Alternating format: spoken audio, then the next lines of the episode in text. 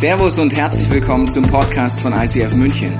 Wir wünschen dir in den nächsten Minuten eine spannende Begegnung mit Gott und dabei ganz viel Spaß. So, liebe Freunde, einen herzlichen guten Abend. Sagt man das? Herzlichen guten Abend. Nein, ich meine es herzlich und ich wünsche dir einen guten Abend hier in der Hall. Schön, dass du da bist hier im Neuraum. Ich finde es richtig geil, wie der Raum einfach wieder voll ist. Ich sehe nur lauter weiße Masken, aber schön. Ich weiß, es sind Menschen da und ich finde es super, dass du heute online mit dabei bist und wir gemeinsam diesen Abend verbringen und ähm, uns rein begeben in eine neue Serie, weil vielleicht weißt du es noch nicht, wenn du zum ersten Mal da bist, erkläre ich es dir kurz. Wir haben im ICF immer Serien. Das bedeutet, wir setzen uns über mehrere Wochen hinweg mit einer zentralen Frage auseinander und die beleuchten wir von ganz vielen unterschiedlichen Seiten. Die Frage, die wir uns die nächsten drei Wochen stellen, ist, wie kann ich siegreich leben? Das ist eine spannende Frage, wie ich finde. Mich würde es interessieren. Wenn ich äh, nicht schon wüsste, worüber ich heute predige, würde ich jetzt spätestens zuhören. Und weißt du, was wir machen? Es könnte ja jetzt der Eindruck entstehen, gell? Okay, siegreich leben. Wir schauen uns einfach die großen Helden der Bibel an, die Sieger, die Kämpfe gekämpft haben und dann haben sie gewonnen, irgendwelche Schlachten und dann lassen wir uns von denen inspirieren. Und nein, das machen wir nicht. Oh, das machen wir nicht. Was wir machen ist, wir machen uns auf die Suche nach den biggest Losern der Bibel und dann schauen wir uns an, was können wir aus ihren Niederlagen äh, lernen? Was haben ihre Niederlagen vielleicht mit deinem und mit meinem Leben zu tun? Und äh, ich finde diese Herangehensweise sehr schlau, weil ich weiß nicht, ob du das kennst. Ich kenne es sehr gut aus meinem Leben. Ich schaue das Leben von anderen Menschen an und denke mir, das ist einfach dumm. Entschuldigung, aber warum machst du das? Was ist los mit dir? Ich muss keinen Universitätsabschluss haben, um zu checken, dass das eine dumme Idee ist. Lass es einfach, mach's nicht. Ich sehe das von außen, wenn ich drauf schaue, auf das Leben von anderen sehr, sehr schnell. Und vielleicht siehst du es auch manchmal sehr, sehr schnell bei den anderen. Ich habe dir mal so ein paar Beispiele mitgebracht, wo man sehr, sehr schnell sieht, dumme Idee, ja, einfach nicht schlau. Du willst reich werden, was machst du bitte nicht? Dumme Idee. You don't spend it all, ja. Du gibst nicht alles auf einmal aus. Oder aber du willst einen Führerschein machen, mach's doch nicht so wie John, wie, wie, wie heißt der Mr. Bean unser wunderbarer englischer Freund. Weil so wird das nichts mit der Fahrprüfung, Freunde. Dumme Idee. Oder aber, vielleicht bist du auch einer von der Kategorie, liebe Männer, wenn du so solche Essensmanieren hast, du hörst es hier schon, gell, falls du online zuschaust, hier schreit gerade jemand im Publikum, Ii, weil genau das ist eklig. Mit so einer Essensgewohnheit findest du nie eine Frau. Deswegen, mach's einfach nicht. Ändere das bitte schnell, sofort, am besten heute noch. Okay, du siehst schon, ich glaube, wir sind alle ganz gut darin, von außen drauf zu schauen auf, das Leben von Menschen und sofort zu erkennen, was eigentlich irgendwie dumm ist. Und deswegen liebe ich die Bibel. Weißt du warum? Weil sie erzählt uns Geschichten, ganz viele Geschichten von Menschen, die einfach dumme Dinge gemacht haben. Und ich kann wirklich ganz wörtlich draufschauen, in ihr Leben reinschauen, darin lesen und anhand ihres Lebens lernen, dass das vielleicht keine schlaue Idee ist. Und ein Buch, mein Hassbuch Nummer eins in der Bibel, wenn ich ein Buch aus der Bibel rausreißen wollen würde, wäre es das Buch. Es ist das Buch der Richter. Das Buch der Richter lässt sich am besten, das Drama, das sich darin ähm, so entwickelt, lässt sich am besten im letzten Satz dieses Buches beschreiben. Und ich habe ihn dir mitgebracht. Schauen wir mal rein. Letzter Satz, Buchrichter.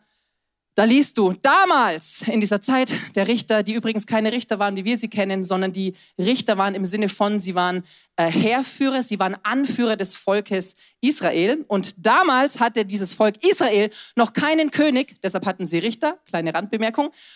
Und weil sie keinen König hatten, tat jeder, was er für richtig hielt.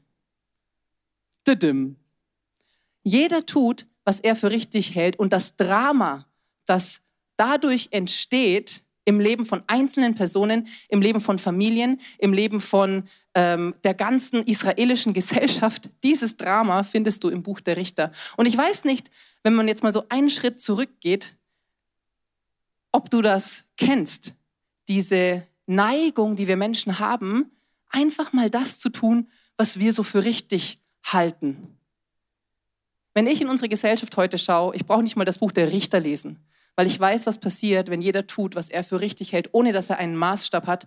In dem Fall wäre es ein König gewesen, der Orientierung gibt, der, der, der sagt, das geht, das geht nicht, so leben wir, so leben wir nicht. Wenn ich keine Orientierung habe, keinen Maßstab habe und ich der einzige Maßstab bin, dann passiert das, was heute in unserer Gesellschaft passiert. Es geht bergab, liebe Freunde. Es geht einfach bergab, weil wir selbst kein guter Maßstab sind. Ich für mein Leben bin kein guter Maßstab. Und dieses Drama wird im Buch der Richter beschrieben und ich habe es dir nochmal mitgebracht. Wenn du schon länger da bist, dann kennst du diese Symbole. Ich habe dir mal zwei von unseren wunderbaren vier Symbolen mitgebracht. Wofür wir geschaffen sind als Menschen, unser Dilemma als Menschen ist, wir sind dafür geschaffen, Gott zu lieben, unseren Nächsten zu lieben und uns selbst zu lieben. Wir sind für die Liebe gemacht. Und wir alle tun, was wir für richtig halten und was aber nicht immer dem Ziel der Liebe dient oder auf dieses Ziel einzahlt. Wir alle kommen in unserem Leben, und das ist tagtäglich so, an so Weggabelungen, wo wir eine Entscheidung treffen. Und die Entscheidung kann zum Beispiel sein, ah ja gut, okay, so eine kleine Notlüge. Also ich halte das jetzt gerade für angemessen und richtig, diese Notlüge zu erzählen, weil ich habe einfach keinen Bock, mich jetzt hier zu erklären und schon gar keinen Bock habe ich irgendwie darauf, hier was zu sagen, wofür ich mich eigentlich schäme. Deswegen halte ich es für richtig, diese Notlüge für jetzt gerade ist ja nur eine Notlüge. Im Englischen heißt es eine White Lie, eine weiße Lüge. Hm, wie schön ausgedrückt. Geht schon. Halte ich hier für richtig. Oder aber, ich habe einen Streit mit meinem Mann, kommt ab und zu vor, nicht so oft, aber wenn es vorkommt, dann kommt es deswegen vor, weil ich denke oder er denkt, dass ich recht habe oder er recht hat. Meistens habe ich recht, deswegen lassen wir es mal bei, bei dem Beispiel. Ich denke, ich habe recht und deswegen halte ich es für richtig, mit meinem Mann zu streiten, was das Zeug hält, beleidigt zu sein. Und wie gesagt, im Hause Koslowski, es passiert selten, aber wenn es passiert, ist es genau so. Und mir dann zu denken, weißt was, ich habe eh recht, du nicht. Und deswegen rede ich jetzt nicht mehr mit dir, bis du es checkst. Und ich gehe jetzt zum Joggen oder mache irgendwas, aber bis du checkst, dass ich recht habe, bin ich jetzt hier raus. In dem Moment halte ich es für richtig. Meine Emotion sagt mir, ich habe Recht und ich will jetzt streiten, weil er hat kein Recht und er nervt mich gerade in meinem Recht haben wollen, müssen, wie auch immer. Und ich glaube, du siehst schon diese menschlichen Tendenzen, gell? Das sind so ganz kleine Alltagsbeispiele, aber genau in diesen Beispielen sind wir immer wieder an diesen Weggabelungen. Und heute schauen wir uns einen Mann an in der Bibel, wirklich. Also ich würde sagen, er ist der zweitbiggest Loser in der ganzen Bibel. Wenn du wissen möchtest, wer der biggest Loser ist, kommst nach der Predigt zu mir, kann ich dir sagen.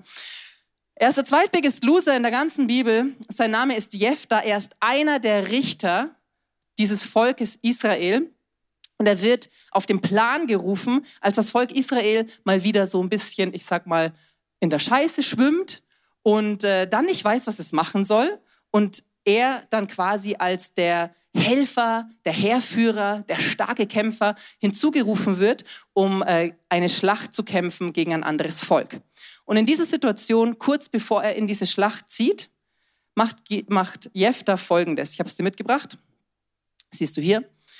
Vorher, vor dieser Schlacht, legte er, Jephthah, ein Gelübde ab und versprach dem Herrn, ein Gelübde ist ein Versprechen, wenn du die Ammoniter, das ist dieses gegnerische Volk, in meine Hand gibst und ich wohlbehalten nach Hause zurückkehre, soll das, was mir als erstes aus der Tür meines Hauses entgegenkommt, dir gehören. Ich will es dir als Opfer auf deinem Altar uh, verbrennen. Können noch ein bisschen Feuer hinmachen. Kannst dir vorstellen, so sieht es dann aus. Grundsätzlich, sage ich mal, ist Jefta nicht so dumm, gell? weil er weiß, er geht hier in einen Kampf und er braucht Gottes Hilfe, um in diesem Kampf zu bestehen. Er wendet sich an Gott, das ist grundsätzlich erstmal ein schlauer Move. Und dann macht er dieses, ich sag mal so, elendige Versprechen und Gott schenkt ihm den Sieg. Gott nimmt das ernst, er ist auf seiner Seite. Er schenkt ihm und dem ganzen Volk den Sieg über das Volk. Und dann geht Jephthah nach Hause, denkt sich, ey, der beste Tag meines Lebens. Ich war der Held heute von Israel. Ich habe sie niedergemetzelt. Gott hat Wort gehalten. Gut, hat mir auch ein bisschen geholfen, aber eigentlich war ich der Held. Und er kommt nach Hause in dieser Euphorie. Und was läuft ihm entgegen als erstes aus seinem Haus? Es ist seine Tochter. Es ist die einzige Tochter, die er hat. Das einzige Kind, das er hat. Er hat keine Söhne, keine weiteren anderen Töchter. Nur diese eine Tochter. Und ich weiß nicht, ob du dich da reinfühlen kannst, was das mit diesem Jefter gemacht haben muss. Steht in der Bibel, er hat sich seine Kleider vom Leib gerissen. Vor Schmerz, vor Empörung, vor Trauer, vor wahrscheinlich auch Ärger über sich selbst. Und wenn du das so weiter liest, weißt du, er gibt seiner Tochter noch zwei Monate Zeit mit ihren Freundinnen. Die Tochter macht ihm Mut und sagt, du musst dein Wort halten Gott gegenüber. Und am Ende opfert er seine Tochter diesem Gott, der ihm in der Schlacht geholfen hat. Ich weiß nicht, wie es dir geht, wenn du sowas liest in der Bibel. Mir geht es immer gleich. Ich denke mir, was bitte soll das?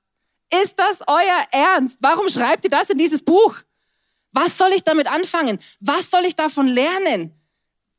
Wie überhaupt kann man so grausam sein?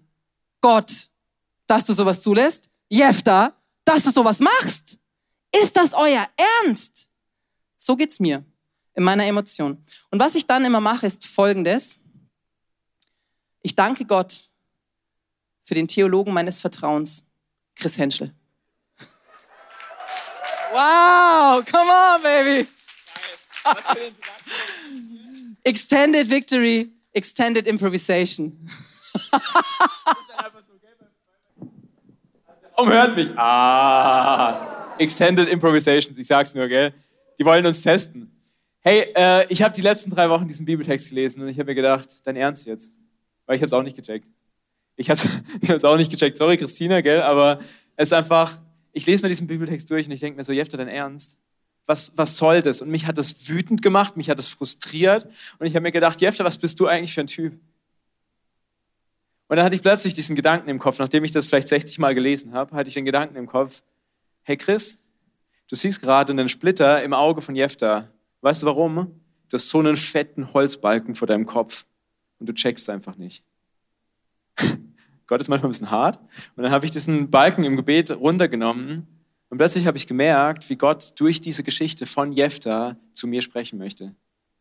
Ich habe einfach gemerkt, Gott will diese, Gott hat diese Geschichte für mich da reingeschrieben. Und ich habe es einfach ignoriert und ich habe angefangen, Jefter zu, zu, zu beschuldigen und ihn an die Wand zu stellen. Und ich weiß nicht, wenn du manchmal so schwierige Bibelstellen liest, vielleicht geht's dir auch so. Du denkst dir so, was, was will dieser Typ hier? Was macht er eigentlich? Was soll diese Bibelstelle hier drin? Das macht gar keinen Sinn, das passt nicht zu Gott. Können wir es nicht rausstreichen? Und ich glaube, in solchen Momenten ist es super wichtig, einfach diese Entscheidung zu treffen, zu sagen, Gott, ich vertraue nicht meinen Gedanken, sondern deinen Gedanken. Und ich stelle dein Wort über meine, über meine Wirklichkeit. Und, und ich will, dass du durch diesen Text in mein Leben reinsprichst. Und deshalb wünsche ich mir, dass wir jetzt gemeinsam diese Entscheidung treffen können, dass wir einfach wirklich ins Gebet gehen gemeinsam und, und sagen, ich treffe diese Entscheidung, jeder für sich gleich in der, in der Stille, zu sagen, Jesus, ich glaube daran, dass du durch diese Geschichte von Jefta in mein Leben sprechen willst. Seid ihr ready? Sehr schön. Jesus, ich danke dir, dass dein Wort lebendig ist und kräftig. Ich danke dir, dass dein Wort für immer Bestand hat. Ich danke dir, dass dein Wort relevant ist heute, hier und jetzt in unserem Leben. Und ich danke dir, dass du jetzt sprechen wirst durch die Geschichte von Jefta. Und jetzt nimm dir diesen Moment der Ruhe und sprich einfach wirklich diese Entscheidung aus. Jesus, ich will, dass du jetzt durch dein Wort in mein Leben reinsprichst. Amen. Herr Jefta erlebt hier eine grausame Geschichte. Und hinter der Geschichte von Jefta steckt eine Geschichte. So wie hinter deiner Geschichte und hinter meiner Geschichte eine Geschichte steckt, so ist es auch bei Jefta. Da, da steckt was dahinter. Und wir wollen jetzt einfach mal ganz zurückspulen an den Anfang. An den Anfang von der Geschichte von Jefta, nämlich bei seiner Geburt. Bei seiner Geburt hat Jefta wahrscheinlich das klarste Bild überhaupt von sich selbst und von Gott. Weil es ist komplett ungefärbt, unverfälscht. Du kannst dir das so vorstellen, wie, wie diese beiden Figuren, ähm, dass du einfach Gott ganz klar siehst auf der einen Seite und auf der anderen Seite siehst, siehst du dich ganz klar, unverfälscht. Und dann im Laufe seines Lebens zieht Jefta eine Brille auf. Er zieht eine Brille auf und sein Bild von sich selbst und von Gott wird verfärbt und wird verfälscht. Und wir schauen uns das jetzt mal ganz praktisch an der Geschichte von Jefta an. Weil es gibt ganz am Anfang von dieser Geschichte gibt es ein paar Hinweise, welche Faktoren eigentlich in das Leben von Jefta reinspielen. Kann ich mal die, die Farben hier haben? Ich will nämlich ein bisschen bunt, bunt mit Farbe hier arbeiten. Guck mal. Sehr schön. Guck mal, jetzt machen wir ein bisschen grün. Jephthah aus Gilead war ein großer Krieger. Er war aber der Sohn einer Prostituierten. Das ist das erste Element, was wir drüber lesen, was in, in die Geschichte von Jephthah reinspielt. Deine Beziehung zu deinen Eltern prägt dein Bild von Gott und dein Bild von dir selbst. Und Jephthah war der Sohn einer Prostituierten. Nicht gerade die allerbeste Ausgangssituation. Sein Vater hatte einmal Sex, dann war die Frau weg oder keine Ahnung, wir, wir wissen es nicht. Er war der Sohn einer Prostituierten. Wir lesen keinen Namen, kein gar nichts. Die Frau scheint fremd zu sein für Jephthah. Und schon fängt es an und die ersten Lügen kommen rein auf das Bild von Jephthah, von, auf sein Selbstbild. Er denkt sich, boah, ich glaube, ich bin nicht gewollt. Ich, ich glaube, ich bin ein Unfall. Die wollten mich gar nicht haben. Meine Mutter ist nie da, ich bin nicht liebenswert. Ich, ich bin unwürdig. Ich bin wertlos. Wer, wer braucht mich schon? Ich bin der allerletzte Abschaum. Und dann überträgt er das weiter auf sein Bild von Gott. Und er fängt an, hey, wenn, wenn meine Mutter mich nicht will, dann will Gott mich auch nicht. Dann, dann liebt er mich nicht. Dann, dann ist er nicht für mich da. Dann, dann bin ich ihm nicht wichtig. Dann kann er mich gar nicht gebrauchen. Gott kann seine Geschichte nicht durch mich schreiben. Das geht gar nicht. Und du merkst, das Bild füllt sich langsam und um mich herum sammeln sich langsam Lügen an. Und dann gehen wir mal weiter in die zweite Ebene. Gehen wir mal wieder in den Text zurück. Nehmen wir mal die nächste Farbe. So. Sein Vater war Gilead. Auch Gileads Frau gebar ihm Söhne. Und als diese erwachsen waren, jagten sie Jephthah fort. Du wirst nichts vom Erbe unseres Vaters bekommen, sagten sie, denn du bist der Sohn einer anderen Frau. Du wirst nichts vom Erbe bekommen. Du kannst dir die Situation so vorstellen, Jephthah ist da zu Hause am Essenstisch vielleicht und dann kommen die Brüder plötzlich hier rein, seine Halbbrüder, und sie jagen ihn aus dem Haus. Und der Vater sitzt am Kopfende. So stelle ich mir das vor. Und er schaut einfach nur zu. Er tut nichts. Nichts. Er reagiert nicht mal. Wir lesen hier von gar nichts. Und was macht das jetzt mit Jephthah? Ich glaube, sein Bild von sich selbst wird weiter geprägt und weiter gefüllt mit Lügen. Plötzlich glaubt er, hey, ich, ich, niemand Niemand steht für mich ein. Niemand kämpft für mich. Niemand, ist da für mich. Ich, ich bin meiner Situation hilflos ausgeliefert. Ich, ich gehöre hier gar nicht dazu. Ich gehöre nicht in diese Familie rein. Und dann überträgt er das wieder auf sein Bild von Gott. Und er fängt an, hey, wenn mein Vater schon passiv ist, dann ist Gott genauso passiv. Der greift nicht ein in mein Leben. Er, er steht nicht zu mir. Er kämpft nicht für mich. Die, dieser Gott, der, der, der, der tut nichts für mich. Der greift nicht ein in mein Leben. Der gönnt mir nichts. Und, und diesem Gott kann ich nicht vertrauen. In der Psychologie sagt man, Vertrauen kann erlernt werden, aber auch verlernt. Und genau das passiert Jefter hier. Er verlernt sein Vertrauen auf Gott. Und das ist tragisch, weil das hat Auswirkungen auf das Leben von Jefter. Weil Jefter er wird weggeschickt aus seiner Familie und er trifft diese Entscheidung zu sagen, okay, ich habe niemanden, dem ich mich anschließen kann, deshalb schließe ich mich dieser Gruppe von Rebellen, von Gesetzlosen an.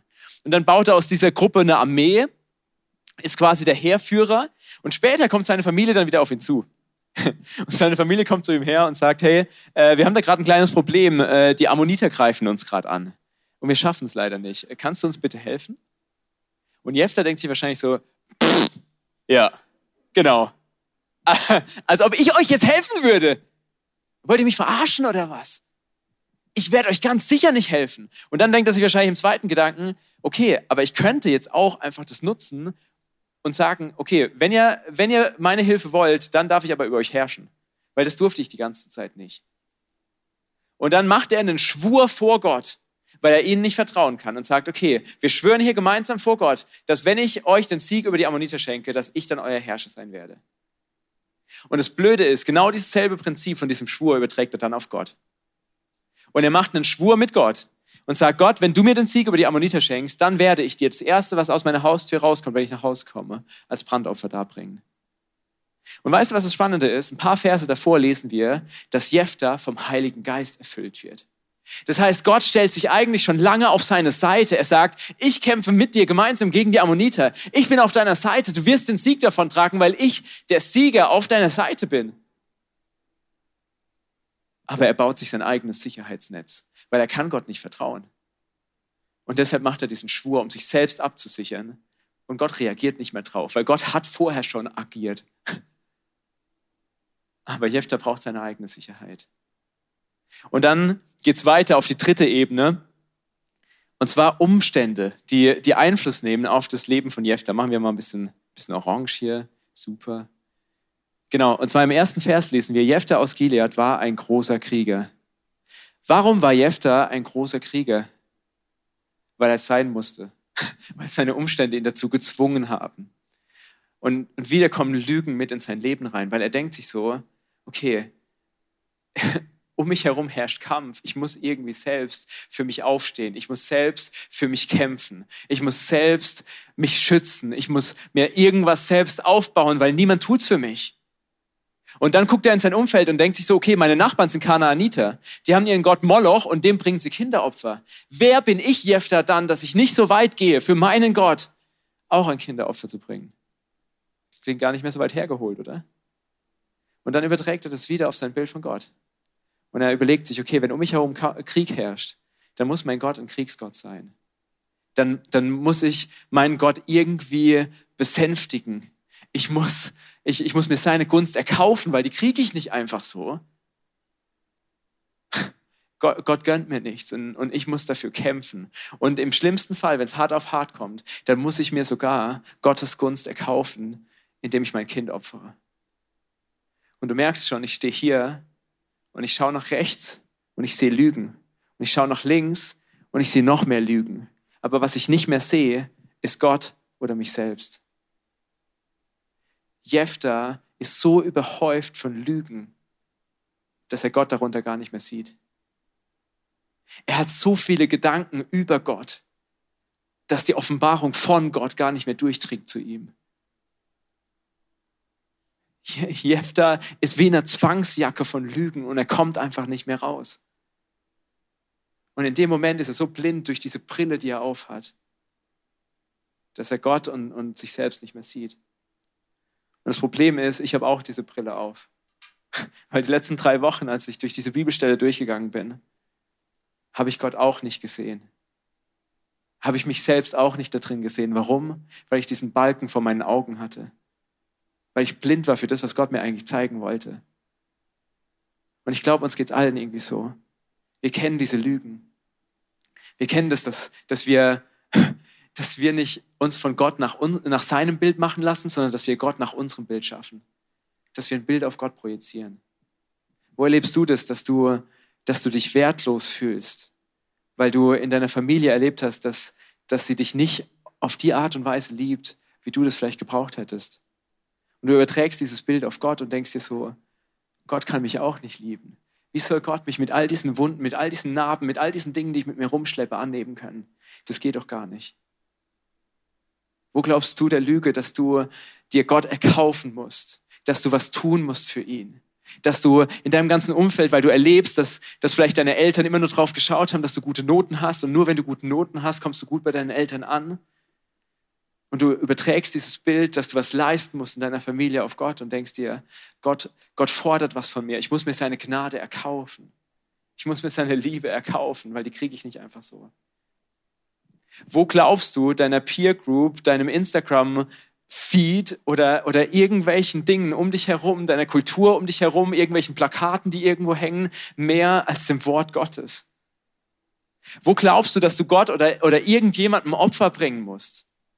Wo glaubst du, dass du deine Beziehungen opfern musst für deine Karriere, für dein, für dein Studium, für deinen Weg nach vorne? Wo glaubst du, dass du deine Berufung opfern musst für einen gut bezahlten Beruf? Weil du denkst, Gott kann dich nicht versorgen. Und du merkst, ein schräges Bild von Gott führt zu einem schrägen Leben. Und genau das habe ich auch erlebt bei mir im Studium ich habe, als ich studiert habe, habe ich gedacht, ich muss immer mehr über Gott wissen, weil wenn ich mehr über Gott weiß, dann kann ich mehr in Beziehung leben mit Gott.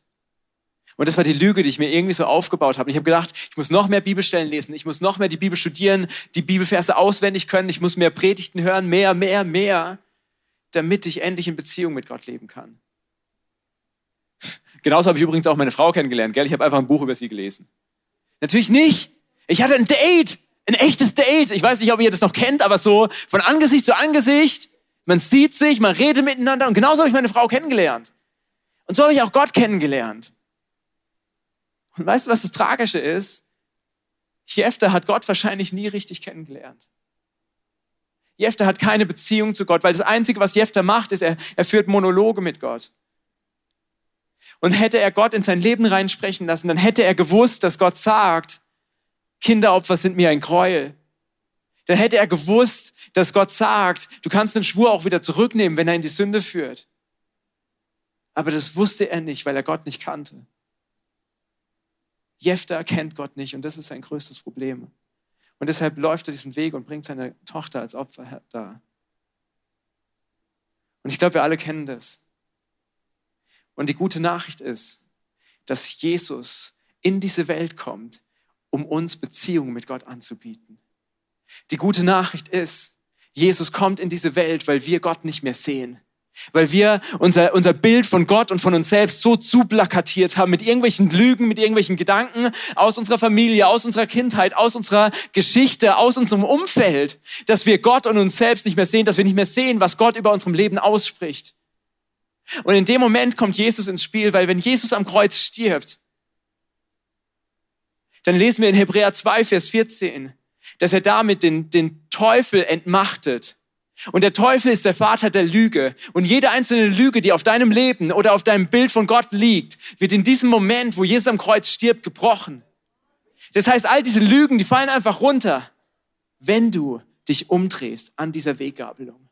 Und genau das ist dieser Punkt. Wir können uns an dieser Weggabelung wegdrehen vom Vater der Lüge, der uns Lügen einredet. Jeden Tag aufs Neue. Und wir können uns hindrehen zu Jesus, der uns Wahrheit zusprechen möchte, weil er ist der Vater des Lichts. Er ist derjenige, der Leben in unser Leben reinspricht. Er ist der Weg und die Wahrheit und das Leben. Er führt dich zum Vater hin. Aber nur, wenn du dich umdrehst und ihm glaubst. Und deshalb lasst uns gemeinsam aufs Kreuz schauen an dieser Weggabelung.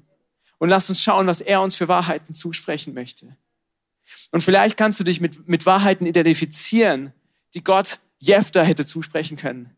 Weil soll ich dir mal was sagen? Gott hatte Wahrheiten für Jefter parat. Aber Jefter hat einfach nicht hingehört.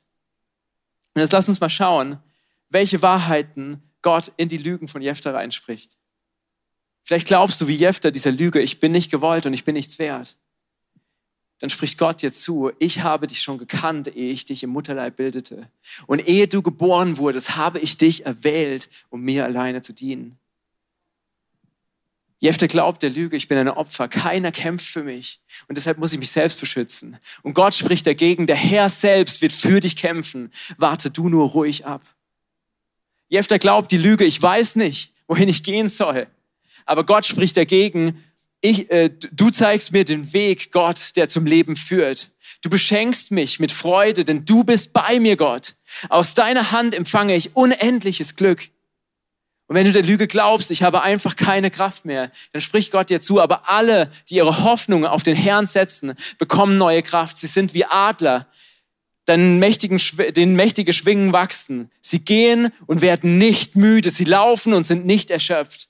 Und wenn du der Lüge glaubst, Gott ist nicht da für mich, ich bin ihm nicht wichtig, dann spricht Gott dir zu, ich bin der gute Hirte. Ein guter Hirte setzt sein Leben ein für seine Schafe. Und wenn du heute hier sitzt oder online mit dabei bist und du glaubst, ich bin zu jung für Gott, dann schau dir Timotheus an, weil Gott beruft diesen kleinen jungen Mann und baut mit ihm sein Reich und schreibt mit ihm seine Geschichte. Und wenn wir das machen, wenn wir uns immer wieder neu umdrehen an dieser Weggabelung und uns auf Gott ausrichten und seine göttlichen Wahrheiten zusprechen lassen, dann ist es wie wenn wir einen Anker werfen, weil dann sind wir gesettelt. Dann haben wir einen festen Stand. Weil dann ist es wie, wie Jesus seine Bergpredigt zu Ende bringt. Dann, dann baust du dein, Hand, dein Haus nicht auf Sand. Weil wenn du dein Haus auf Sand baust, dann kommt eine Welle und du wirst weggeweht. Nee, wenn du dein Leben auf göttliche Wahrheiten baust, dann ist dein Haus auf, auf Stein gebaut, auf festen Grund. Und dann kann ein Sturm kommen, ist scheißegal, weil dein Leben wird feststehen, weil Gott dich in seiner Wahrheit verwurzelt. Und das wünsche ich mir, dass wir das jetzt machen. Dass wir jetzt einen Moment haben, wo Gott dir ganz persönlich seine Wahrheiten ins Herz pflanzen kann. Und wir damit einfach diese Häuser sind, die auf festem Grund stehen. Deshalb lasst uns jetzt in einen Gebetsmoment einsteigen, wo wir uns einfach ganz persönlich, ganz individuell Gottes Wahrheiten für unser Leben ein, äh, abholen. Und deshalb lasst uns gemeinsam die Augen schließen. Stell dir einfach vor, du stehst an dieser Weggabelung. Mach dir nochmal bewusst, was sind die Lügen, die du glaubst über dich selbst oder über Gott. Jetzt schau mal nach vorne. Jesus kommt dir entgegengelaufen. Und er sagt, ich habe den Vater der Lüge entmachtet. Du darfst mir deine Lügen geben. Und ich will dich neu füllen mit, mit den Wahrheiten, die ich für dich bereithalte. Und jetzt schau einfach, was die Wahrheit ist, die Jesus dir zusprechen möchte.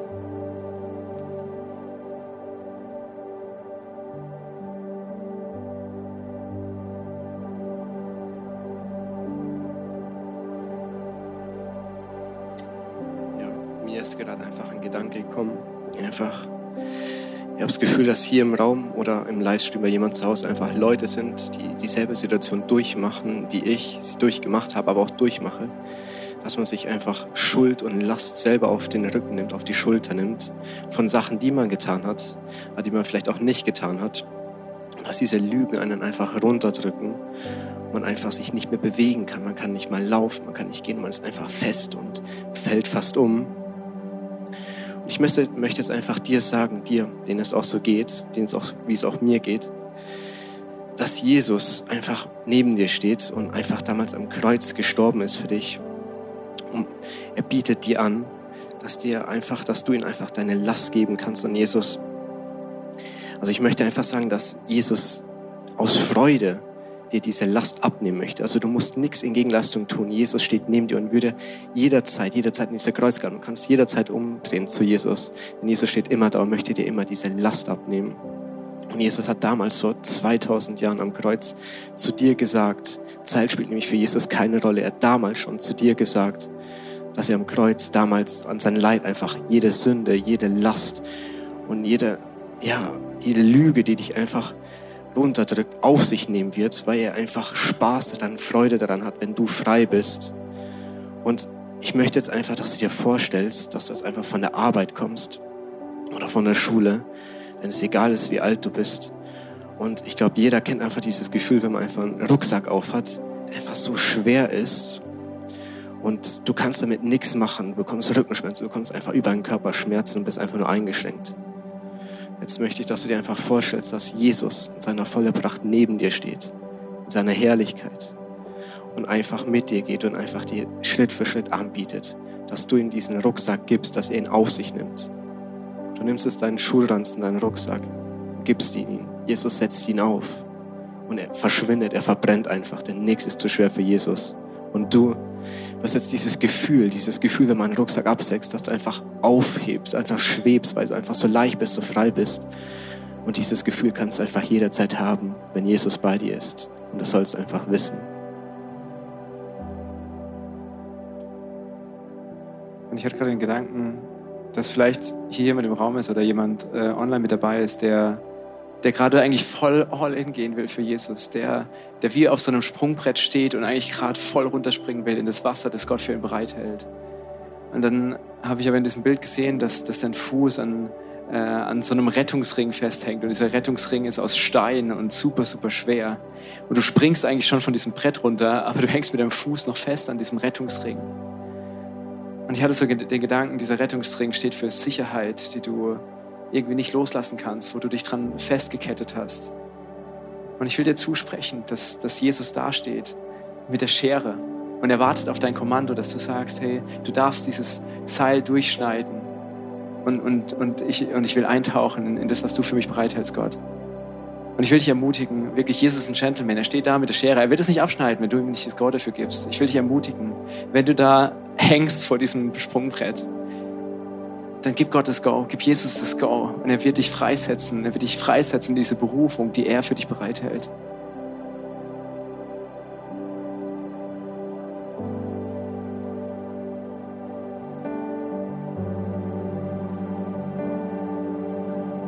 Vielleicht bist du heute Abend hier und du hast irgendwie immer diese tiefe Überzeugung in dir, dass du irgendwie nicht dazu gehörst. Dass es auch gar keine Rolle spielt, bist du da, bist du nicht da. Du hast so eine ganz, ganz tiefe Wunde der Ablehnung in deinem Herzen. Und egal wie die Umstände sind, wie es um dich herum ist, es kommt bei dir gar nicht an, dass du gewollt bist, dass du geliebt bist, weil du glaubst so tief in dir, du bist nicht gewollt, du bist nicht geliebt. Du bist nicht wichtig und dein Leben zählt nicht. Und vielleicht hattest du in den letzten Wochen oder Monaten immer mal wieder so den Gedanken, ach, ist doch eigentlich egal. Ich kann mir genauso gut mein Leben nehmen. Es spielt eh keine Rolle. Es interessiert niemanden. Und du hast dir vorgestellt, wie du dir die Pulsadern in der Badewanne aufschlitzt und einfach dein Leben in deinem Blut mit jedem Schlag deines Herzens so einfach aus deinem Körper, deinen Körper verlässt, einfach aus dir rausgeht. Und du dann endlich Ruhe hast vor diesem, vor diesem Schmerz der Ablehnung und der Einsamkeit. Und wenn es dir so geht heute, dann will ich dir sagen, was Gottes Wort dir sagt. Und ich sehe das richtig, wie Jesus heute sich vor dich hinkniet, dich fast schon anfleht dir seine Hände hinhält und dich bittet, gib mir deine Hände. Sie sind nicht dafür gemacht, dass du dir die Pulsadern aufschneidest. Sie sind nicht dafür gemacht, dass du dir das Leben nimmst. Sie sind dafür gemacht, dass du mir dein Leben gibst. Und er fleht dich richtig an, gib mir deine Hände, weil ich habe dich schon immer geliebt. Das ist das, was das Wort Gottes sagt. Ich habe dich von jeher geliebt. Du bist mein. Du gehörst zu mir, du gehörst mir. Diese Lüge der Ablehnung, diese Lüge des Nicht-Dazugehörens, diese Lüge der Wertlosigkeit, diese Lüge des, dass dein Leben keine, keine Rolle spielt, dass es nicht wichtig ist, ob es dich gibt oder nicht, diese Lüge, wir verbannen sie jetzt im Namen von Jesus Christus aus deinem Denken. Und wir rufen dich zurück dass du rauskommst aus dem Tod, dass du rauskommst aus der Dunkelheit, dass du rauskommst aus diesen Schatten, die nach dir greifen und dass du ab heute in dem Licht Gottes stehst. Denn da, wo das Licht ist, da geht jede Finsterheit. Da, wo das Licht ist, da flieht jede Lüge. Da, wo der Vater des Lichts ist, ist der Vater der Lüge entmachtet. Und ich spreche es über deinem Leben aus. Du wirst leben und du wirst nicht sterben und du wirst die Werke des Herrn verkünden. Denn er dein Gott, dein Vater. Er hat dich gewollt. Er will dich heute. Er will dich jetzt. Und er hat mit dir noch etwas vor. Er will mit dir Geschichte schreiben. Du bist wert und du gehörst dazu, du bist Teil der Familie Gottes. Und Jesus, ich bete jetzt, wenn diese Person hier im Raum ist oder online dabei ist, wo auch immer sie ist, ich bete, dass du jetzt in diesem Moment das Wunder tust, dass du jetzt in diesem Moment die Ketten fallen lässt, dass du jetzt in diesem Moment die Stricke löst, dass du jetzt in diesem Moment Licht hineinbringst in ihre Dunkelheit, dass du jetzt in diesem Moment Leben bringst, da wo, wo, wo sich Tod ausbreitet und dass heute und hier und jetzt eine Markierung gesetzt ist, mit dem das Leben, das wahre, das echte Leben beginnt. Und ich danke dir für Heilung an ihrem Herzen, dass die Wunde der Ablehnung, dass die Wunde des Nichtgewolltseins, dass sie jetzt in diesem Moment von dir aufgeschnitten wird, dass das Gift rausfließen kann und dass du deine Hand auf ihr Herz legst, um es zu heilen, ganz tief zu heilen, dass diese Person spürt, sie ist geliebt von dir für immer. Amen.